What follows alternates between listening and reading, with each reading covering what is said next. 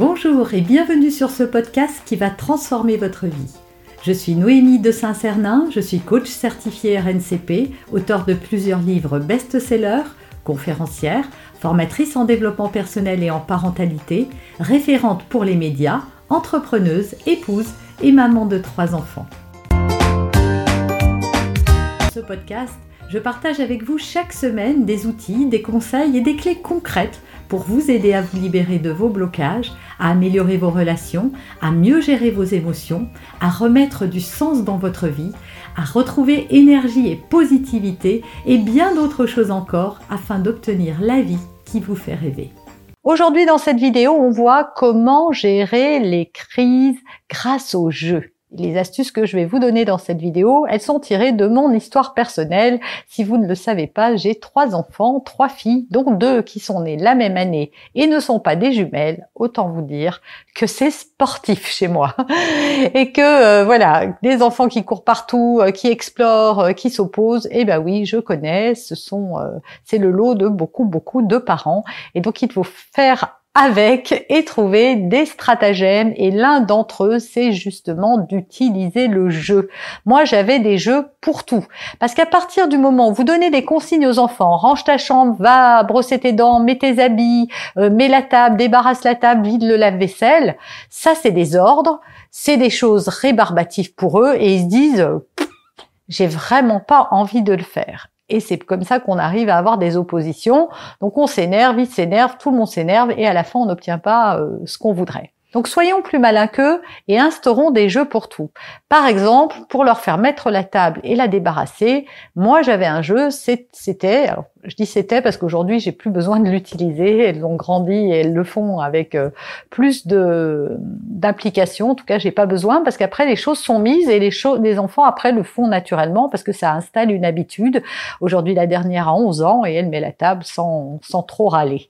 Donc, elle jouait au restaurant en fait. On jouait au restaurant, donc il fallait euh, préparer la table avant que les invités arrivent. Ensuite, il y en avait une qui faisait le serveur, l'autre qui faisait le client.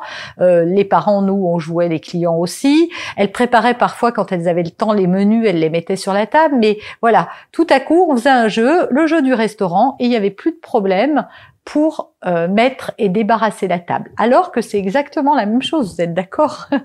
C'est juste mets la table et débarrasse-la, mais si on dit aux enfants on va jouer au jeu du restaurant, tout à coup on capte leur attention parce qu'ils ont entendu une information importante, on va jouer. Et deuxièmement, bah, ils vont s'impliquer dans le jeu. Pour brosser les dents, par exemple, moi, je jouais au euh, chasseur de microbes.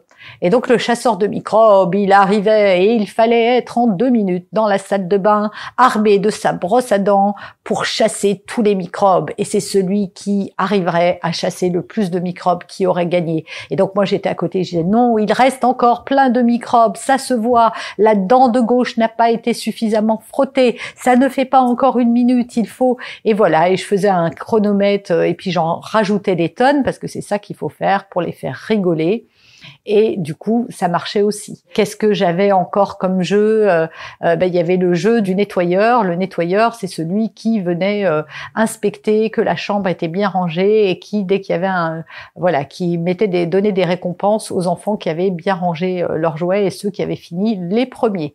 Voilà, vous avez cherché dans votre imagination. voilà, tout me revient pas, mais en tout cas, essayez de transformer les contraintes en jeu. Réfléchissez à tout ce sur quoi vos enfants s'opposent. Le soir, quand ils sont couchés, quand vous avez un petit moment où ils sont à l'école, que vous avez un petit moment de tranquillité, posez-vous et réfléchissez en disant bon bah voilà, là je galère, à chaque fois il veut pas faire ça ou elle veut pas faire ça.